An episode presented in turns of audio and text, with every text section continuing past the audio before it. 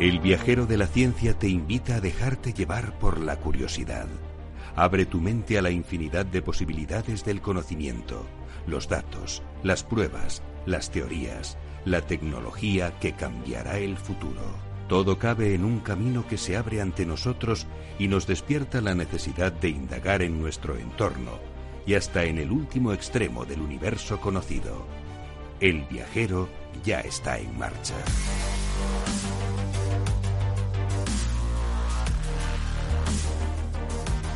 Hoy en el Viajero de la Ciencia tenemos un día muy especial porque entrevistamos a Juan Espinosa, nuestro experto en arqueología, que nos va a hablar además de esta nueva especie, el Homo luzonensis, y de cómo los hombres ibéricos fueron sustituidos por pastores esteparios hace 4.000 años. Le hemos metido aquí en la antropología también a, a Juan. Además tratamos el hallazgo de la molécula más antigua del universo, la influencia de la dieta materna en el desarrollo del TDAH y cuestionamos la irreversibilidad de la muerte cerebral a raíz de un reciente experimento, el experimento con cerdos que se ha hecho tan famoso. Todo ello con el equipo más viajero. Sara Pozo y Ana Rodríguez nos han ayudado en la redacción. Beatriz Álvarez está con nosotros. ¿Qué tal, Beatriz? Muy bien, con ganas de veros.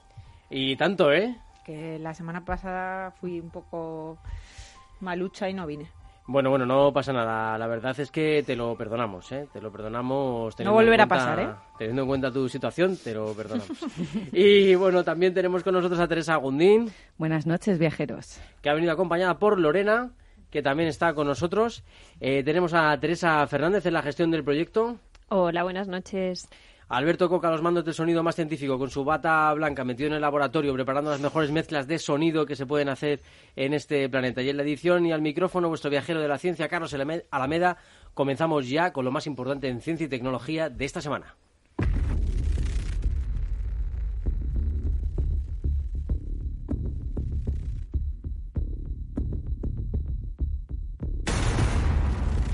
La química del universo cada vez tiene menos secretos. Detectada la molécula más antigua. Se trata de una molécula híbrida de hidrógeno y helio que fue pionera tras el Big Bang. Poco después se descompuso para dar origen al helio y al hidrógeno molecular, es decir, a los principales componentes de la materia del universo.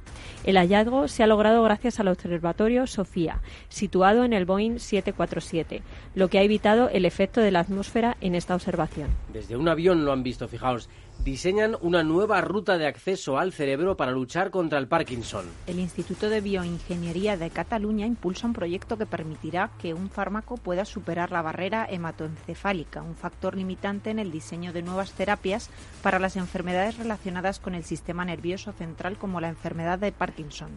La campaña A por el Parkinson tiene por objetivo recaudar 50.000 euros y permanecerá abierta hasta el 30 de abril descubren el fragmento de un cometa en el interior de un meteorito primitivo. Un equipo de científicos españoles ha encontrado por primera vez un fragmento de cometa dentro de un meteorito de la colección antártica de la NASA, una conditra llamada la Paz 02342. El descubrimiento demuestra que materiales primigenios insertados en hielo se incorporan a los meteoritos y los microplásticos que viajan también por el aire. Según un estudio publicado en la revista Nature Geoscience, los microplásticos también viajan por el aire y llegan a regiones vírgenes alejadas de su fuente de emisión original.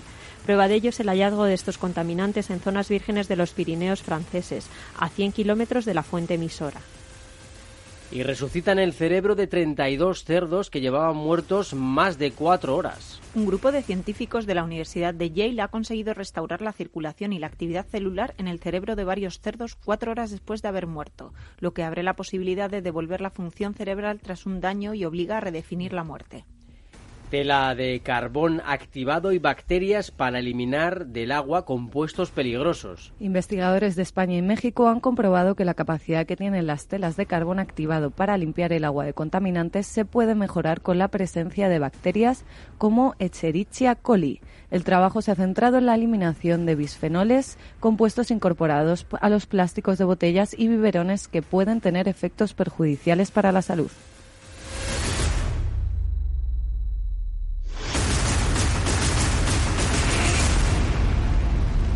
El viajero de la ciencia, Carlos Alameda.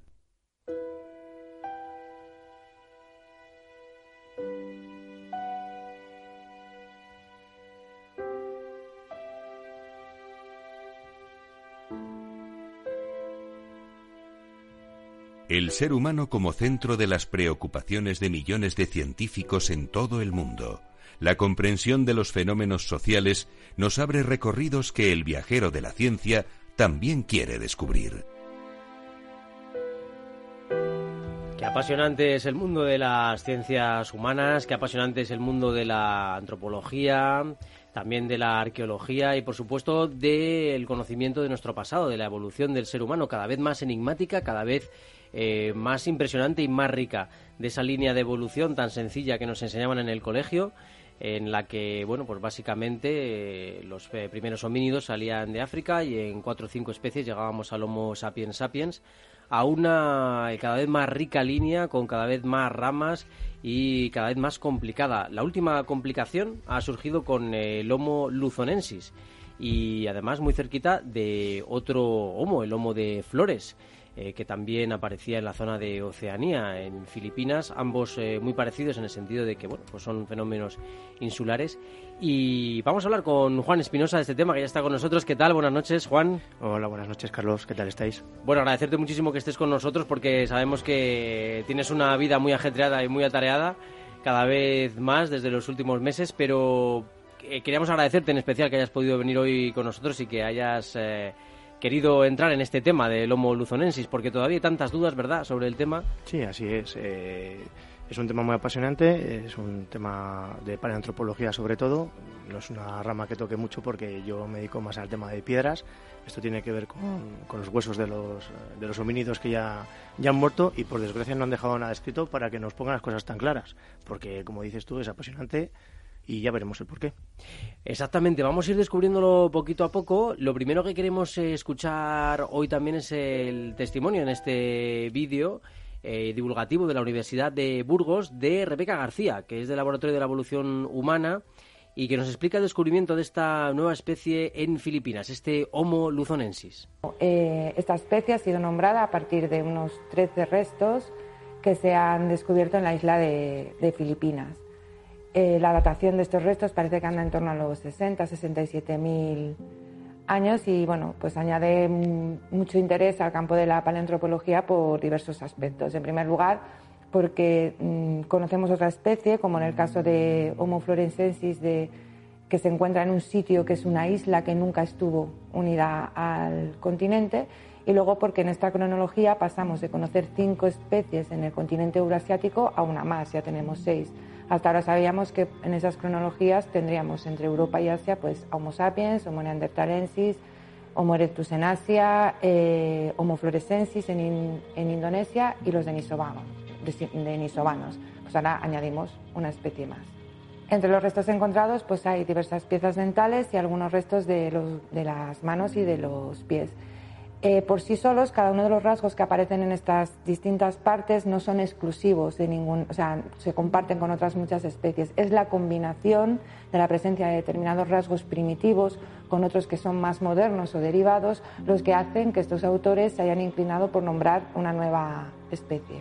Desde el punto de vista dental, por ejemplo, los premolares parece que tienen una morfología bastante primitiva en las raíces porque tienen dos y tres raíces, por lo que dicen. Sin embargo, hay otros aspectos de su morfología dental que los asemeja más a Homo sapiens o incluso a los neandertales. Sin embargo, en los huesos de, la mano, sobre todo la morfología de las falanges es muy, muy primitiva, asemejándolo mucho más a incluso los Australopithecus, que son anteriores a nuestro, a nuestro género. Esas características son un poco pues, ese mosaico de caracteres primitivos y derivados los que dan el nombramiento de una nueva especie. Las relaciones filogenéticas, incluso los autores dicen que todavía están un poco, mm, no están claras, ¿no? que es un poco difícil. Eh, yo, por lo que he leído hoy, parece que hay autores que incluso dicen que podrían eh, ser un descendiente de los primeros Homo erectus que llegasen a, Asia, como, como, el Homo floresiensis, pero todavía es pronto para establecer relaciones familiares entre otras especies, porque tenemos que tener en cuenta que con esta nueva especie, el Homo luzonensis, igual que ocurrió con Homo floresiensis cuando la conocimos, se da un, posiblemente un fenómeno que conocemos como insularidad. Es decir, en las islas se tiende, muchas especies reducen el tamaño corporal, tendiendo al enanismo incluso, que es lo que pasa en Homo floresiensis, y es lo que parece que está pasando en esta especie.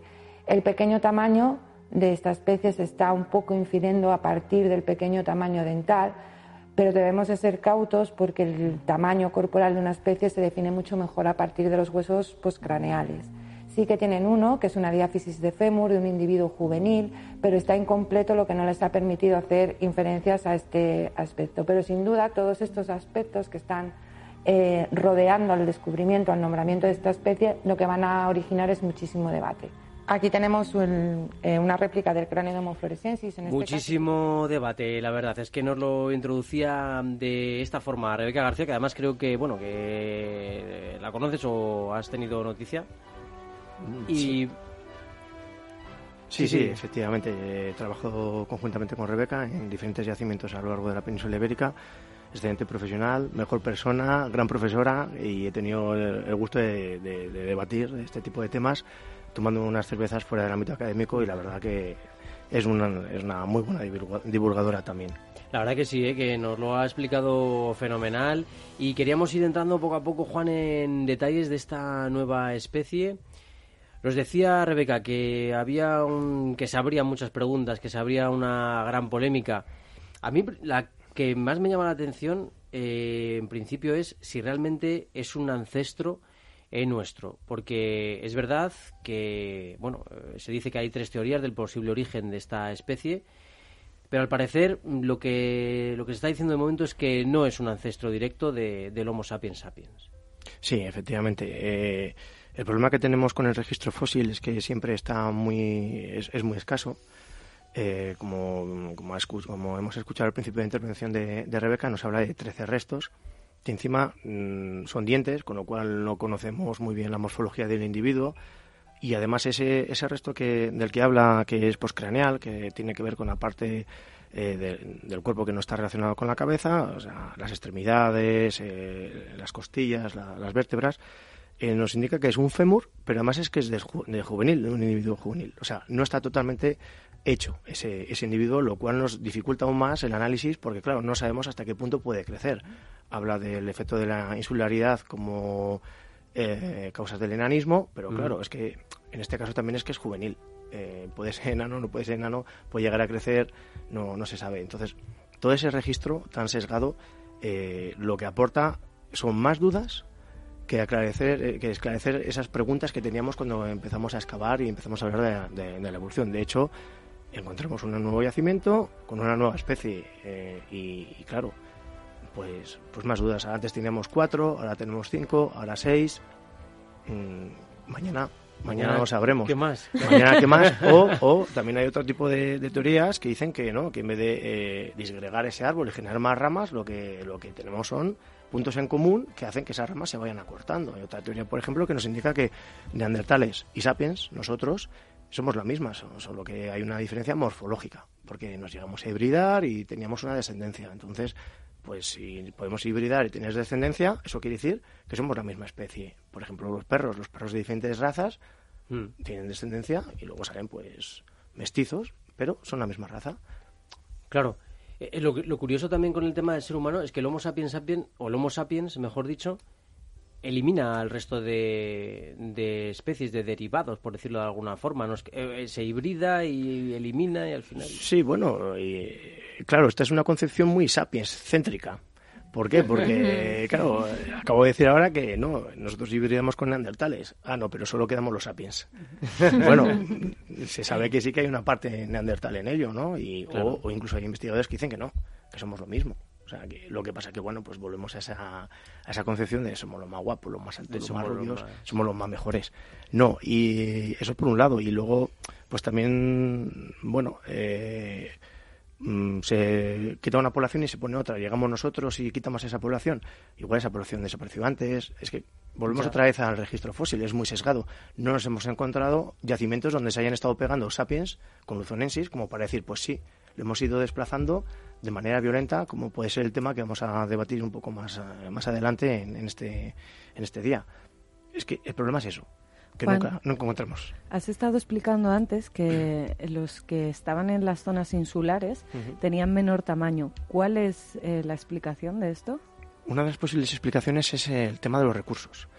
Al haber una insularización, los recursos son finitos y por tanto el, el consumo de energía tiene que reducirse. ¿Cómo reducimos el consumo de energía? Sin morirnos, eh, haciéndonos más pequeños, gastando menos energía. Entonces, por eso nos quedamos más chiquitinos. O sea que yo gasto menos energía que el resto, ¿no? Me apunto, a la teoría. todos, un poco ahorradores. En, caso de que tengamos recursos limitados, eh, aguantaréis más que lo, más grande es que tenga que comer más. Sí, efectivamente. Fijaos qué curioso porque entre los datos que tenemos sobre el Homo luzonensis está que se supone que vivió hace 67.000 años. Eh, se encuentran en una isla de Filipinas, como comentábamos, con lo cual pues son más pequeños. Han encontrado 13 huesos y algunos dientes que ya se ven que tienen algunas diferencias con los eh, Homo sapiens, con el género Homo sapiens. Y una de las cosas que se, que se comenta es que esa especie justo desaparece hace 50.000 años. Coincide además con la desaparición del, del hombre de flores, justo cuando llegan los Homo sapiens a Asia, en ese periodo de tiempo en el que llegan los Homo sapiens a Asia. Por lo que estábamos comentando antes de el Homo sapiens es un es un asesino, es una acaba con el resto, se hibrida, es más bien que se une a esas poblaciones, esas poblaciones desaparecen antes de que llegue él. A lo mejor simplemente es que se volvió más dominante, ¿no? En ese momento, o sea, no quiere decir eh, que puede haber sido agresivo o no, no, se acaba de saber, como dice Juan, por, por bueno, pues por la tema de la, el tema de la dificultad que hay, ¿no? Pero a lo mejor simplemente es que por lo que sea, efectivamente, nosotros desaparecieron antes o ya quedaban muy pocos y simplemente esto llegó un momento que dominaron. Sí, bueno, ante todo, sobre todo, todo eso son pruebas circunstanciales. Llegó el, llegó el Sapiens allí y desapareció, con Luzonensis pasó, con, con Fluorescensis pasó. Son pruebas circunstanciales. No tenemos la evidencia directa de que eso pasara así. Claro. Eh, entonces, pues bueno, eh, una forma de desplazar a una población no solo es a través de la violencia física, sino a través de, de la carrera por los recursos. Esos recursos finitos hacen que nosotros, nosotros bueno, los Homo sapiens con una tecnología superior, pudiera mm, aprovechar mejor esos recursos y dejarle sin recursos a esa especie y poco a poco fue desapareciendo. Entonces esa sería una posible explicación, digamos, menos agresiva. Como lo que estaba pasando, bueno, como lo que está pasando en este caso con las especies animales, ¿no? Al resto de especies animales la dejamos sin recursos, encima las contaminamos, con lo cual afectamos a su salud y a la nuestra y al final acabamos al final va cambiando van otras dominando y efectivamente los virus eh, bueno no fosilizan entre comillas o sea no sabemos si esas nuevas poblaciones aportaron algún tipo de enfermedad o de virus o bacteria que hizo que la otra población nativa fuera diezmándose hasta desaparecer completamente. Entonces... Y luego hay un tema que a mí también me interesa mucho y me encanta porque eh, la teoría, en principio, bueno, se han presentado hasta tres teorías de cómo podríamos haber llegado a este Homo luzonensis. Una de ellas, la que en principio parece más aceptada, es que el Homo erectus viaja desde África y aparece allí, hace unos 70.000 años. Y el luzonensis eh, viene a descender de ese Homo erectus, se queda allí, se queda en la isla, eh, empieza evidentemente ese, proceso y se abre ese camino alternativo a la evolución mm, de, ese, de ese Homo erectus que no acaba en, Homo sapiens, porque luego fue, eh, del que nosotros digamos que descendemos directamente es del Homo erectus que, pobló Asia hace como 1,8 millones de años, con lo cual estaríamos eh, perdón, el, el, Homo el luzonensis es el que desciende del Erectus que pobló Asia hace 1,8 millones de años y nosotros descendemos de otra oleada que es la que eh, salió de África hace 70.000 años, eso, eso sí. Eh, entonces, claro, em, digamos que de alguna manera es nuestro, son como nuestros primos evolucionados de otra forma, ¿no? Sí, así es. Eh, en el fondo dejan ser género homo, como neandertales, que podríamos decir que son primos, o, somos nosotros mismos, como otra especie como Floresiensis, que estamos hablando de ella, como otra de la que no hemos hablado, que es la especie de Nisovana, que se encuentra en Siberia, que también es Homo y está muy cercano también, evolutiva y genéticamente cercanos a nosotros, y otra nueva que se ha encontrado en Asia gracias al tema de análisis de ADN, que todavía no tiene nombre porque no se han encontrado esos restos tan determinantes, entonces todavía no se puede hablar de eso, no se encuentran esas pruebas. Pero sí, sí, podrían ser nuestros primos. Hay otra teoría que nos indica además que directamente podría ser de, del Sapiens, que llegó allí y a través de esa insularidad evoluciona hacia, hacia Luzonensis. Otra nos indica que no, que fueron los erectus que surgieron en Asia, que entonces llegaron a África, que volvieron a salir. Para... En el fondo esto es un jaleo. Sí, sí, es muy, es muy, complicado, es muy complicado, sí, la verdad que sí. Es, es apasionante por ello, ¿eh? Lo único que se comentaba, bueno, que lo que han comentado en cuanto a esos huesecillos que han encontrado, esos 13 huesos que han encontrado, que parece que estaban adaptados a tener unos pies y unas manos que estaban evolucionadas para agarrarse a los árboles, para vivir en las copas de los árboles. Sí, así es. Sí, yo tengo una pregunta, es una curiosidad. Bueno, realmente son dos. ¿Nos los podrías describir físicamente? Y ¿Nos podrías decir cómo tenían el color de la piel? Es decir, depende de la especie. Pues la piel era de un color, era de otro y así se van haciendo bueno, vamos lo que a, em- somos ahora. Voy a empezar por la primera que es más sencilla. eh, eh, a ver, no podemos, de, igual que ha comentado Rebeca, con 13 restos, que además son, eh, si no tengo mal, me parece que eran como siete dientes y cuatro falangitas, dos, dos falanges de la mano y dos falanges del pie, es imposible hacer una reconstrucción de cómo podían ser. A través del fémur, de la diáfesis de fémur, eh, se puede hacer una, una medida, se puede establecer una ligera medida de cómo podían ser de altos. Lo que nos indica es que no eran muy altos, que podían ser bajitos y por eso los correlaciona con fluorescensis y el tema de la insularidad. Entonces, a tu, a tu pregunta es, no te puedo hacer una descripción. la, la, segunda, la segunda sí que es un poco más, más, más fácil de hacer, porque, bueno, eh, si la especie surge de África, eh, la piel de las especies africanas es negra debido a al, al, sol que, que, está en ese continente todos los días pegando bien fuerte. Entonces salen fuera y salen especies Mm, negras o bueno o de color. Y entonces empiezan a expandirse por el resto del mundo eh, pues eso poblaciones negras. Si me mantienen esa, esas horas de sol lo, lo, lo, que corresponde es que se mantenga ese tipo de color de piel. Entonces podríamos suponer o inferir que son más bien morenos ¿cuánto de morenos? llegando a ser negros pues tampoco lo sabemos eso solo a través del ADN vamos a poder establecer. De hecho, se sabe gracias al ADN que los neandertales, que era una especie típicamente europea, eran claritos de piel, como tú, con unos ojitos más bien tirando a claros, como tú, lo único que eran pelirrojos. Pero todo eso a través del ADN. ¿Por qué? Porque no fosiliza. No fosiliza la piel, no fosiliza el pelo, todo lo que tiene que ver con componentes orgánicos desaparece. Solo a través del colágeno que podemos tener en los huesos podemos hacer esos análisis de ADN y responder a esa pregunta del color de la piel. El problema del ADN es que no se conserva para siempre y en función de determinadas eh, circunstancias de sedimentación se conserva más o menos tiempo. Veremos, yo estoy seguro ahora mismo, me jugaría una cena contigo, que ahora mismo están buscando la, manera de hacer ADN con estas personas, con estos restos. Así que, sí, porque es verdad que de momento no, no han podido, eh, ¿verdad? No han encontrado la, la, posibilidad por esa falta, esa ausencia de, de restos, que nos abre también otra pregunta importante en el mundo de la ciencia y es que mucha gente se la ha hecho, con tan poquito podemos saber tanto sobre, sobre una especie, con tan poquito resto se puede saber tanto. Bueno, en el fondo no deja de ser un poco un CSI, entonces a través de pequeñas pruebas, pequeñas evidencias podemos encontrar al culpable ¿no? del delito.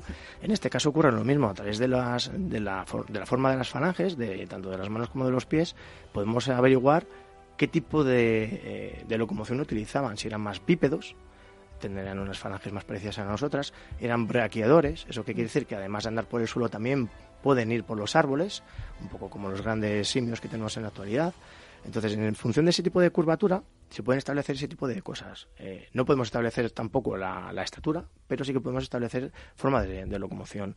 A través de los huesos de, de, las piernas, en este caso el fémur, se puede porque no tenemos la parte que se une a la cadera, pues si la tuvieran, solo esa parte el científico que esté estudiando esos restos puede decirte si andaba erguido o no andaba erguido. O sea, con un poquito sí que se puede saber. Y ya si entramos en, en arqueología molecular, ADN, que te dicen hasta el color de los ojos. Eso es una pasada. Claro, es que fíjate, una de las cosas que se decía también sobre este descubrimiento es que este, mm, este homínido podía tener enfermedades o podía haber sufrido alguna mutación y ser una especie ya conocida pero un individuo que hubiera mutado, que hubiera tenido algún tipo de, enfermedad.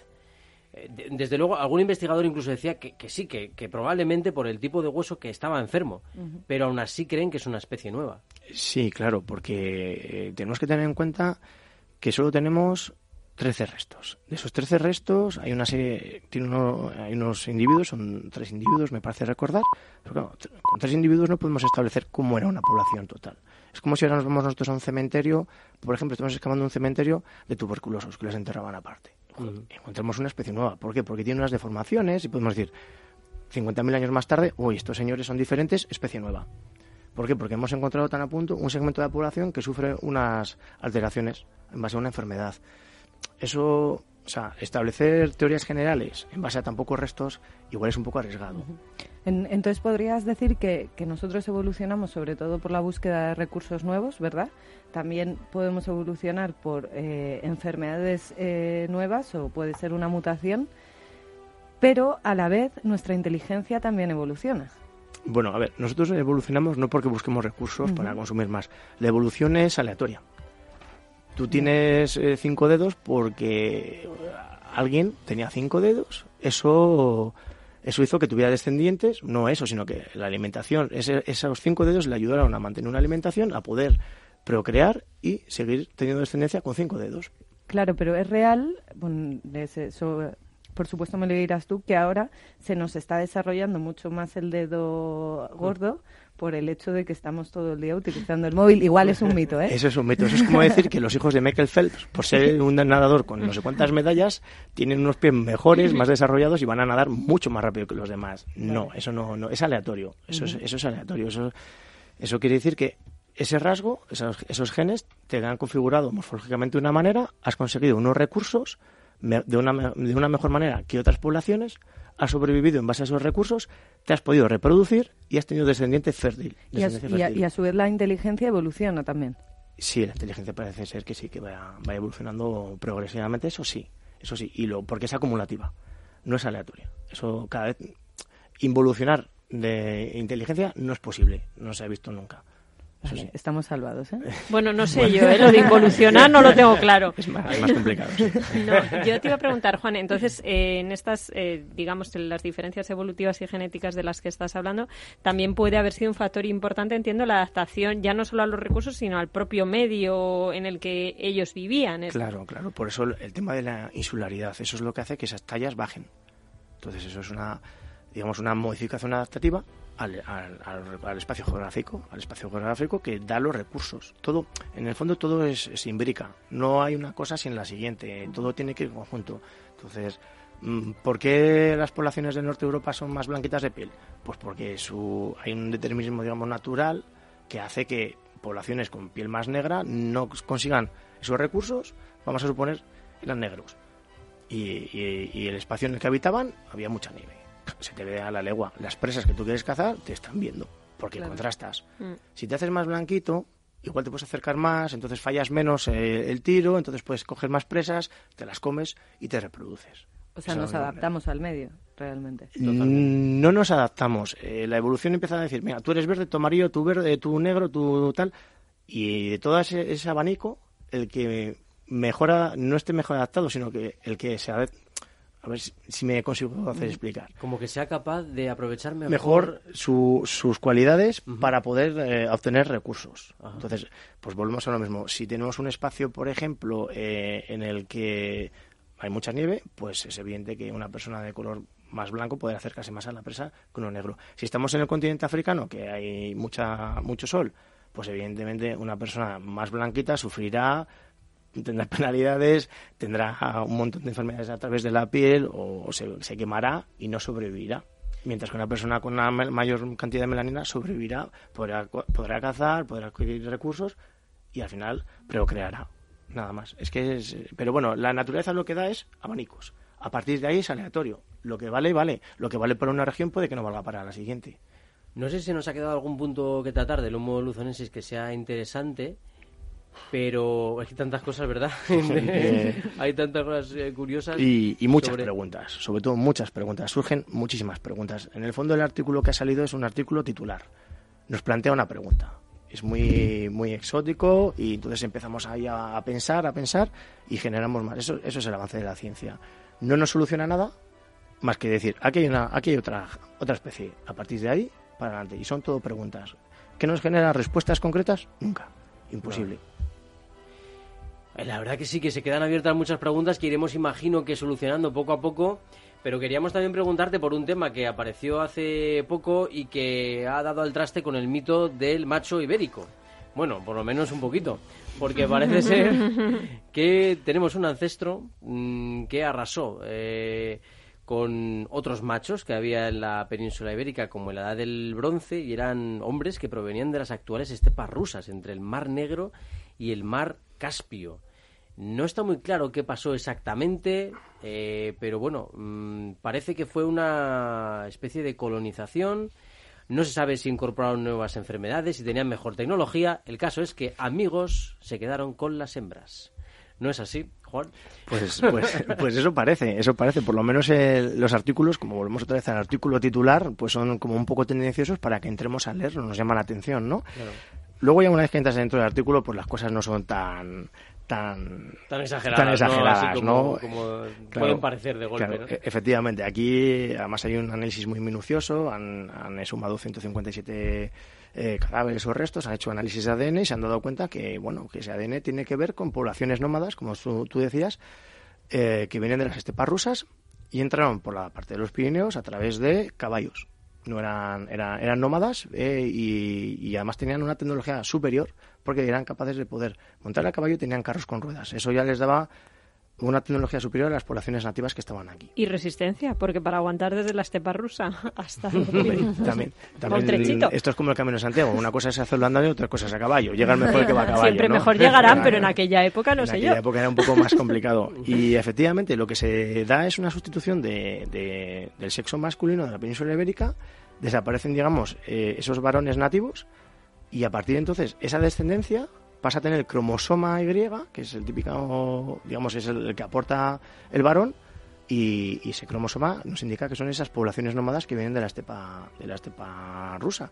Aquí volvemos un poco como al tema anterior, volvemos a hacernos unas preguntas. O sea, llegan aquí unos señores, pero cómo llegan, por qué llegan, a dónde llegan y sobre todo cómo sustituyen esas poblaciones nativas. Porque además no tenemos evidencias de violencia directa. Exacto, es una de las cosas que más eh, curiosas resultaban del, estudio, que no había ningún tipo de prueba sobre... Venían de vacaciones. Que fueran bélicos. Exacto, a lo mejor venían de vacaciones claro, y mira... como las suecas en su día, pues... Venían buscando el sol. Claro. Puede ser, puede ser. O los españoles buscando suecas en su día. Bueno, esto ya es un lío impresionante. Pero, sí, sí, es, es, es otro tema apasionante porque en el fondo es que, claro, sustituir a toda una población de, un espacio geográfico tan extenso como es la península ibérica se antoja poco menos que, muy complicado y que tiene que ser de una manera violenta para hacerlo en unos 500 años aproximadamente. Entonces, Eso es poco, ¿no? En... Eso es poco. en prehistoria antigua, que estamos hablando de 150.000, 700.000 años, no es tampoco en prehistoria reciente. En prehistoria reciente los cambios se producen de manera más rápida, la tecnología va cambiando de manera más rápida. Si os dais cuenta, empezamos con una tecnología que tardó dos millones de años en cambiar del modo 1 al modo 2 y ahora mismo cambiamos de tecnología de smartphone cada seis meses o semanas. Entonces la tecnología es ciencia que se va acumulando y esa acumulación de tecnología, de, de, saber, hace que vayamos mucho más, mucho más deprisa. Y... Em, ellos tienen mucha mejor tecnología, eso está claro. Eso sí que, eso sí que parece ser que sí que es cierto. Porque hay enterramientos en los que nos hemos encontrado a esos señores con, carros con ruedas. ¿En serio? En Ciudad Real, en el yacimiento de Castillo Bonete, ahí han aparecido. Entonces, yo tuve la suerte de estar ahí trabajando un año y la verdad que es un sitio espectacular. Y, y, no solo el sitio, sino lo que iban sacando las personas que estaban ahí trabajando y mira, un bombazo que nos han dado ahora mm. a través de este estudio. Incluso se han encontrado pruebas ¿no? en, en, piedras de dibujos, de lo que parecen dibujos de, esos carros, ¿no? Sí, así es. Eh, hombre, el ser humano siempre tiene una noción artística desde, desde que dejó de empezar a ser humano. Siempre tenemos arte eh, a nuestro alrededor y esas personas, pues en algún momento quisieron plasmar esa realidad que veían cotidianamente en, un soporte que no fuera a degradarse, porque sí que tenemos esas pinturas, como he dicho al principio, no tenemos esa escritura que nos puede decir quiénes eran, de dónde venían y por qué venían y, qué pasó, qué pasó, cómo fueron eh, derivados unas poblaciones por otras. Buena entrevista tendrían, ¿eh? Buena entrevista tendrían, aunque no sé si nos entenderíamos, pero bueno, haríamos lo, posible. Luego queda, queda otra pregunta, porque sí, estamos hablando de varones que, que, quitan de medio otros varones, pero las señoras algo tendrían que decir. Ya, la verdad que parece curioso porque las señoras, bueno, pues eh, eh, también es verdad que estas poblaciones traerían consigo a sus familias. Traerían consigo a sus familias, entrarían aquí, entrarían en conflicto, igual ellas tampoco querrían. Mm, podría haber habido una violencia con respecto al género femenino por no querer irse con esas poblaciones nuevas.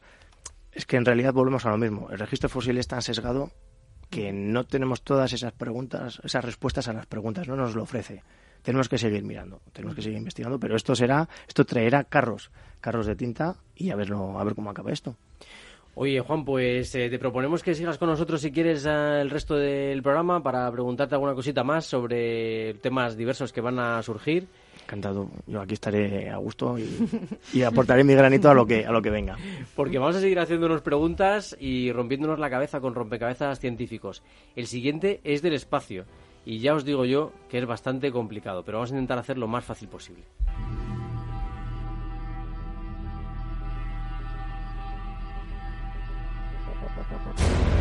Los confines del universo explorado aguardan la llegada de nuestras naves. Mientras tanto, muchos proyectos miran a la Tierra desde nuestros cielos para comunicarnos, predecir condiciones climáticas o de tráfico. Otros investigadores abren nuestros ojos hacia planetas cercanos, lejanos, similares a la Tierra o a galaxias desconocidas. Nuestro viajero de la ciencia se pone la escafandra y el traje espacial. Estamos en el portal al espacio. Nueva especie humana y seguimos investigando en el pasado porque en este caso nos hemos encontrado con la molécula más antigua del universo. Las preguntas que se hacían los científicos. ¿Es posible que una de las moléculas que dio origen a los primeros componentes de nuestro universo se pueda encontrar todavía hoy? Se preguntaban también, vale, y si es posible, ¿cómo la observamos? ¿Qué hacemos? ¿Y dónde la buscamos? Bueno, pues eh, creen que los científicos que después del Big Bang hace unos 13.800 millones de años, 13.800 millones de años, los protones, los neutrones y los electrones comenzaron a formar los primeros átomos, los que eran los más ligeros, los más sencillos, ¿vale? Algunos relacionaron entre sí para dar nacimiento a una molécula híbrida de hidrógeno y helio, una molécula híbrida, ¿vale? Como esta molécula era muy inestable, se descompuso rápidamente en helio e hidrógeno molecular y da origen en ese momento a ese gran paso en la evolución química del universo, que es obtener esas dos moléculas que van a servir para, para crear absolutamente todo, ¿no? Pero no había pruebas de existencia de, esa, de, ese híbrido, ¿no? Y entonces dicen, y bueno, ¿y cómo, cómo empezamos a buscar esto? ¿Qué hacemos? ¿Cómo, ¿Por dónde empezamos? Primero había que buscar en un sitio, en un lugar donde se pudiera dar esta química primigenia, ¿no? Esta química tan, tan antigua. Y había algunas candidatas, como las estrellas muertas, o que acababan de morir, y esto nos lleva a la constelación del cisne, que está muy de moda últimamente, la verdad. La constelación del cisne eh, estaría ganando ahora mismo en los Caballeros del Zodíaco si, si estuviera la serie todavía por ahí danzando. Pero resulta que está a 3.000 años luz de la Tierra. Y ahí hay una nube de material que se esparce porque desapareció hace poco una estrella que era parecida a nuestro Sol. Y entonces los científicos dijeron, bueno, pues esto no tiene mala pinta, vamos a ir para allá. Había una dificultad añadida, que es que la molécula emite una luz en una región del espectro infrarrojo que nuestra atmósfera bloquea, ¿vale? La rechaza. Con lo que era imposible observarla desde los observatorios que tenemos en la Tierra. ¿Qué observatorio está fuera de la Tierra? El único que tenemos, eh, uno de los pocos, es el Boeing 747 que lleva encima el observatorio Sofía y está por encima de la estratosfera. Y este observatorio escudriña el espacio montado al a bordo de este, de este avión. Bueno, pues apuntan con Sofía allí a ver qué pasa, la constelación del cisne, y observan esta partícula. Observan por fin esta partícula, sale la noticia científica, te la contamos aquí en el Viajero de la Ciencia, y a partir de aquí se abren preguntas, como decía Juan antes. Y se abren también nuevas formas de entender el origen de nuestro universo. Se confirman esos modelos teóricos, lo cual es curioso porque quiere decir que podemos saber muchas cosas aquí en la Tierra de cómo se ha formado nuestro, nuestro universo y también dicen los científicos que demuestra la tendencia de la naturaleza a formar moléculas, ¿no? Lo cual también es interesante, porque, bueno, pues es algo como eh, muy interesante, ¿no? Y además muy espontáneo. Fijaos qué interesante, ¿no? Esa molécula que da nacimiento al universo, a los materiales que tenemos, al hidrógeno, al helio, principales componentes de, casi todo lo que, lo que tenemos en el universo, y que se puede observar gracias a esa audacia, esa perspicacia, esa inteligencia de los científicos que dicen, bueno, pues si no me permite la atmósfera eh, observar la luz que se emite por esta, por esta frecuencia eh, de infrarrojos, vamos a intentarlo desde la estratosfera, desde fuera de la Tierra. Bueno, me parece que algo que es algo realmente interesantísimo y que bueno, pues quería Yo lo veo casi milagroso esto. O sea, en o sea, quiero decir, mm, son tantas las circunstancias que te tienen que dar para que esto ocurra. Bueno, eh, para esto y para todo me refiero, pero es me parece increíble. Y, y eso da a entender que hay que instalar muchos más observatorios fuera. También, sí, para poder observar otras frecuencias de luz. Sería también muy interesante. Sí, a mí lo que me parece un poco raro es que utilicen un avión teniendo una estación espacial internacional ahí arriba, más arriba, que se supone que no debería tener ese tipo de interferencias, ¿no? Cierto es que, claro, la Estación Espacial Internacional creo que no hay montado ninguno, ningún observatorio, ningún eh, telescopio, pero bueno, tenemos otros telescopios también fuera, muy interesantes, que están apuntando a otros sitios. El tema sería saber si pueden acceder a esa información de infrarrojos o no es la duda que, también he tenido. Pero bueno, eh, de todas formas intentaremos resolverla y el próximo programa os la traemos resuelta porque resulta realmente curioso. El único telescopio con el que, estaba disponible para poder observar esto era el Sofía, ¿no?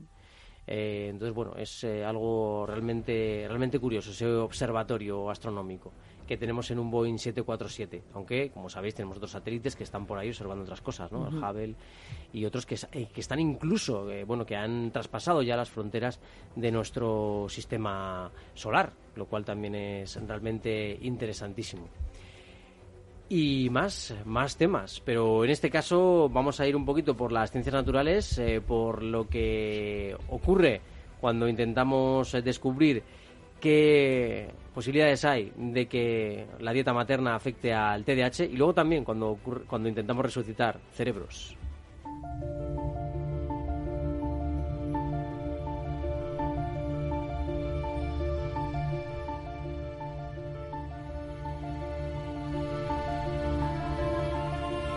Nuestro viajero de la ciencia se adentra en el portal de las ciencias naturales en los avances que nos ayudan a comprender mejor la vida en la Tierra y cómo conservarla. El planeta azul nos espera.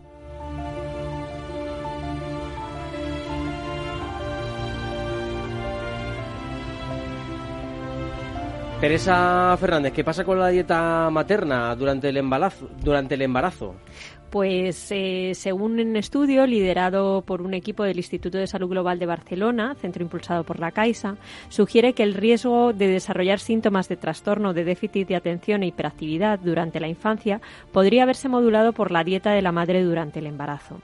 La investigación, publicada en The Journal of Pediatrics, analizó muestras de plasma procedente de cordones umbilicales de 600 niños y niñas pertenecientes a, pertenecientes a cuatro regiones españolas para cuantificar los niveles de omega 6 y omega 3 que llegan al feto. Los resultados de la investigación muestran que por cada incremento de un punto en la ratio de la proporción del omega 6 con respecto al omega 3, el número de síntomas de TDAH, del déficit de atención e hiperactividad, a los 7 años aumentaba en un 13%. Este estudio además evidencia la importancia de la dieta materna durante el embarazo. El suministro de nutrientes durante las primeras etapas de la vida tiene un impacto en la salud a lo largo de toda nuestra vida, ya que programa la estructura y la función de los órganos. Como el cerebro es un órgano particularmente vulnerable a una programación defectuosa, este tipo de alteraciones eh, podrían conducir a trastornos del neurodesarrollo, como bueno, pues es este caso al que nos, nos referimos, ¿no? Cada, vez más frecuente, eh, más frecuente, por cierto, el, el TDAH, con lo cual, pues eh, resulta que es más interesante, si cabe aún, esta investigación para descubrir cuáles son las causas, qué puede estar ocurriendo y por qué cada vez es más frecuente este trastorno eh, que sin duda tiene una elevada consecuencia en las aulas. En, muchos casos, la verdad que estos chavales tienen ciertas dificultades para poder avanzar, aunque luego también está la polémica de si el TDAH realmente es cierto o no. Pero bueno, parece ser que por lo que sabemos hasta ahora y por lo que los eh, estudios nos dicen y por lo que ocurre en las aulas, pues está claro que hay un déficit de atención, que hay una dificultad que tienen mayor y que hay una, una tendencia a ayudarles de una forma muy especial para que ellos puedan desarrollarse también y puedan seguir el ritmo de los demás. Así que bueno, vamos a ver si esa dieta también tiene mucho que ver, ya, ya veremos, ¿no? Pues muchas gracias Teresa. Mm, nos vamos también a ver qué pasa con esos cerebros resucitados de cerdo que tanto han dado vueltas durante la semana por todos lados, porque realmente ha sido un estudio muy interesante, ha tenido sus temas de bioética también. Eh, pero Beatriz Álvarez, ¿qué, ha ocurrido? ¿Es realidad ese resucitar del cerebro de estos cerdos? Sí, sí, la verdad es que la pasada Semana Santa conocimos esta impactante noticia eh, eh, que venía de un laboratorio de Connecticut en Estados Unidos, eh, donde han conseguido resucitar el cerebro de, un animal, bueno, concretamente de 32 cerdos. que llevaban, cuyo cerebro llevaba cuatro horas de muerte clínica, que llamamos, consiguen mantener eh, vivas sus células y frenar su deterioro. Pero a tu pregunta, Carlos, te respondo con, una opción B. Esa resucitación de la que hablan los investigadores em, es, una es una resucitación, eh, digamos, física, por así decirlo. Eh, ellos comentan que el encefalograma em, eh, bueno, pues mm, no se aprecian ondas cerebrales ni se aprecian signos de conciencia. Quiere decir que aunque existan células, células vivas, después del líquido resucitador, eh, que sería bastante extenso contar exactamente en qué ha consistido el, experimento, pero llevan años detrás de, esta implementación de, este líquido, que lo que hace es efectivamente que eh, unas células que estaban muertas se regeneren, pero eso no implica que el funcionamiento del cerebro de estos cerdos sea correcto y que estén vivos, eh, como dices tú, biológicamente, ¿no? Estaban preparados, de hecho, con una unidad de anestesia y de enfriamiento por si detectaban algún signo vital, pero esto no ha sucedido. ¿Y cuánto tiempo llevaban muertos los cerdos? Cuatro horas. Cuatro horas. Claro, eh, habéis oído en alguna ocasión eh, que lo que nosotros a día de hoy la OMS considera como muerte clínica, ¿vale? En este caso los cerdos y los humanos son animales, tienen los mismos funcionamientos, digamos, biológicos. Se podría adaptar eh, teóricamente en un futuro a, la resucitación cerebral del ser humano, ¿no? Pero em, lo que ocurre con, con mm, las, eh, los conceptos de muerte, ¿vale? Que aquí entra también el tema ético, es que cuando se considera una muerte clínica a un ser humano, ¿no? Por, ya os digo, la propia OMS eh, habla de cuando deja de eh, el cerebro de funcionar. Es decir, se te puede parar el corazón, pero no el cerebro, por lo tanto sigues vivo. En el momento que el cerebro eh, está muerto, a los pocos segundos ya se considera una muerte clínica. Eh, ¿Qué ocurre cuando, cuando los investigadores creen que en un futuro podrían reactivar realmente esta función cerebral que se ha conseguido, pero ya os digo relativamente? Pues que, mm, por ejemplo, en un paro cardíaco, eh, lo que llaman los médicos en encefalopatías anóxicas. Eh, es que no llega el oxígeno al cerebro. Exacto. Mm, eh, la implicación más directa, sobre todo ética, es tener implicaciones en un trasplante. Es decir, nosotros sabéis que los trasplantes, bueno, pues nosotros tomamos los órganos de un donante en cuando efectivamente en los primeros segundos de muerte cerebral. Si nosotros creemos que eso puede ser irreversible, cambiaría completamente, ya no podríamos utilizar. O sea, ¿en qué momento podríamos definir la muerte clínica? Claro. Nosotros ahora ya tenemos ese umbral, pero si realmente hubiera una posibilidad de alargar esa vitalidad del cerebro, eh, por ejemplo, la implicación más directa sería sobre el tema de donación de órganos. ¿Vale? O sea, para que veáis un poco de forma tangible el por qué es tan impactante esta noticia, aparte de, evidentemente, de que uno piense que, que bueno, pues que mm, el día de mañana, eh, por, por determinados eh, eh, por determinadas causas uno no se muera. Ahora es que se considera muerto una vez se muere el cerebro. De, hecho, muchas veces cuando la persona no llega a estar muerta porque el cerebro realmente le funciona es cuando tienen el respirador puesto y cuando hay un momento que, o, sea, o sea, la frase vamos a desconectar, el respirador es para que no le llegue oxígeno al cerebro y que ya no ya haya muerte clínica. Fíjate qué curioso que una de las conclusiones que sacaban los científicos era que la arquitectura interna de las células se había conservado después del experimento, que la muerte celular se había reducido, eh, se había restaurado la función molecular, la respuesta inflamatoria, la vascularización, la actividad sináptica espontánea y eh, también parecía que funcionaba. Y en términos metabólicos, el cerebro muerto eh, restaurado consumía el mismo oxígeno, los mismos nutrientes, liberaba la misma cantidad de dióxido de carbono que, habría en un, en un cerebro vivo. Em, evidentemente, aquí eh, tenemos el, el, tema de que, que apuntaban muchos eh, especialistas en, en ética y era el tema de la memoria, ¿no? Sobre todo. Es posible que las neuronas guarden la memoria lo suficiente tiempo como para que nos dé tiempo, en caso de que hacer una resurrección a un ser humano, para que se restaure no solo la función orgánica cerebral sin más, sino también todo lo demás. Pero al, final tendrá secuelas, ¿no? Porque si solo con un derrame cerebral ya puedes tener ciertas secuelas serias, al final, si estamos hablando de resucitar un cerebro, las secuelas yo creo que pueden ser... Sí, o sea, yo creo que puede ser más útil a nivel que dice Bea, ¿no? De pues, recuperación de órganos o utilización de órganos para otros, bueno, para, otros pacientes que todavía sean más recuperables, ¿no? Más que a, nivel de realmente resucitar a una persona como tal, ¿no? Ah, que a lo mejor algún día llegamos, pero creo que queda un poquito más de trecho. Yo creo que para continuar con estos trabajos, Carlos, en línea a lo que dices, eh, se necesita un consenso científico eh, y ético de la comunidad de expertos para poder avanzar. Es decir, ahora mismo están bastante eh, cogidos de pies y manos a la hora de desarrollar este tipo de investigaciones. No en todos los países se puede.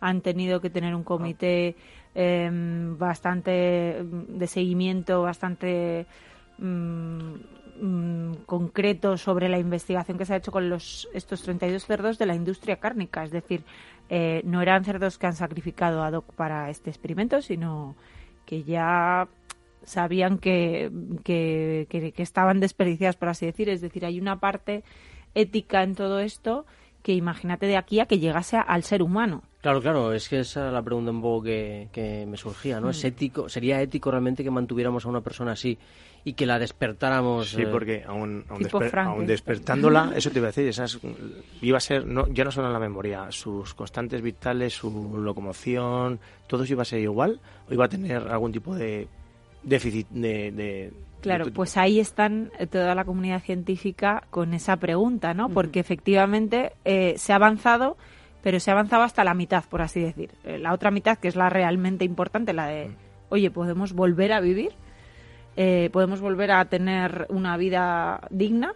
eso no lo, no lo saben. No, de hecho, ya te digo, estos cerditos no, no consiguieron tener signos de conciencia, ni siquiera. Pues nada más nos queda un minutín que vamos a utilizar para dar muchísimas las gracias a todo el equipo, por supuesto, del Viajero de la Ciencia y también a Juan Espinosa, que ha estado con nosotros hoy, invitado especial. Nada, un placer, como siempre, Carlos. Lorena, que ha estado con nosotros también viéndonos y que es la primera invitada que se libra de hablar en el Viajero de la Ciencia. Porque no tiene un micrófono muy a mano, pero... Que si no, que si no, vamos. y nosotros que ya sabéis que nos podéis encontrar siempre en Facebook, en el Viajero de la Ciencia, en Twitter, arroba Viajero Ciencia en capitalradio.es, en tus aplicaciones favoritas para descargar podcast y también nos puedes dejar mensajes de audio en WhatsApp. Apúntate el número 687 050 600. Ahí nos dejas un mensajito de WhatsApp y lo ponemos en el viajero. Te esperamos en el próximo viaje. Ya sabes que solo nos mueve la curiosidad, que no es poco, ¿eh? Que nos mueva la curiosidad. Así que seguimos por ahí, seguimos curioseando por el mundo y invitándoos a viajes magníficos a través de la ciencia y la tecnología.